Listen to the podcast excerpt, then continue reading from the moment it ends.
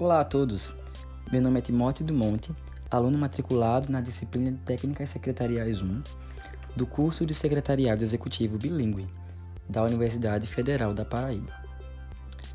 A profissão do secretariado executivo é bastante subestimada, pelo fato de ser pouco mencionada e não ter um curso tão procurado como engenharia, direito, medicina, administração, entre outros.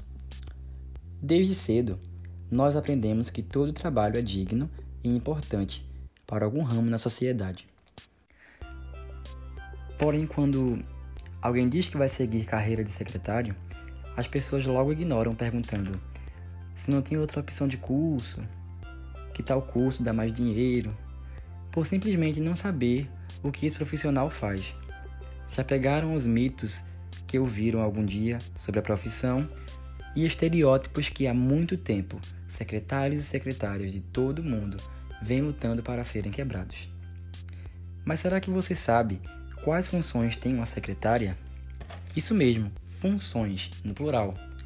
Hoje em dia, o mercado de trabalho procura por profissionais que consigam exercer várias funções com êxito. E o profissional do secretariado pode atuar em vários ramos, como assessoria, consultoria, gestão e empreendedorismo, e docência. A assessoria, por exemplo, é uma área que gera bastante funções para os secretários. Mas o que é assessorar?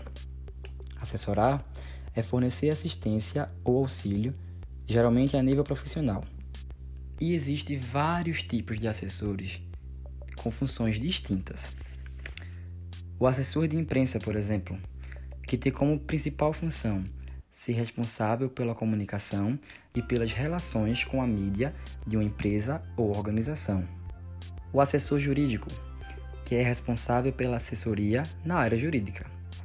Algumas de suas funções são fazer consultoria e orientação sobre leis e outras normas, atuar como advogado nos processos judiciais, decidir e orientar sobre o melhor encaminhamento jurídico fazer análises de contrato e convênios e também assessorar juízes, promotores e outros profissionais do direito.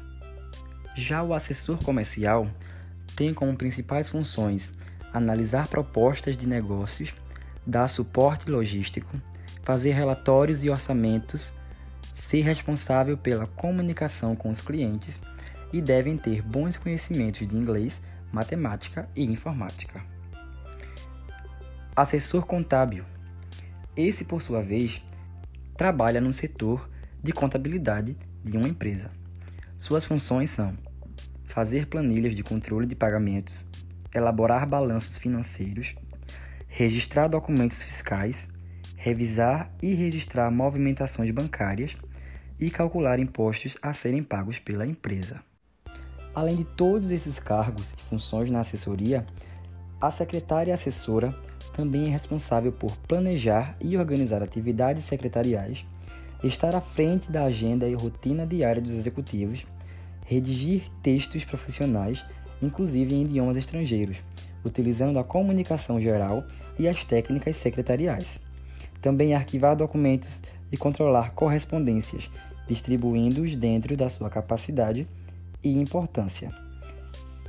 Também faz parte o atendimento ao público interno e externo, compreender os campos da administração e recursos humanos, contabilidade, executiva geral, direito, matemática comercial e técnicas redacionais. No caso das secretárias assessoras, é necessário ter também a mente de um líder.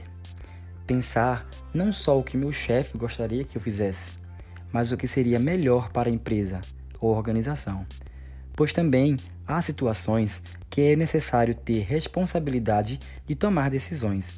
Não é só obedecer ordens, sem falar dos problemas que surgem e têm que ser resolvidos, muitas vezes com urgência. Para isso, é necessário pensar em soluções rápidas. Pois é, não é para qualquer um, hein? E isso é apenas funções de um secretário assessor. Ainda há muitas outras nas áreas de consultoria, gestão, empreendedorismo e docência. Com tudo isso que já foi falado, concluímos que o secretariado e assessoria são profissões distintas, mas que se completam. A assessoria faz parte do dia a dia de um secretário e o secretariado faz parte do dia a dia de um assessor. Percebemos também a importância deles no mercado de trabalho e o quanto eles facilitam a vida de seus executivos gestores e líderes. Vale a pena relembrar que as funções de profissional de secretariado vai bem mais além do que só assessorar. Será que depois de tudo que foi comentado, você consegue perceber a diferença entre secretário e assessor e o que os fazem ser parecidos?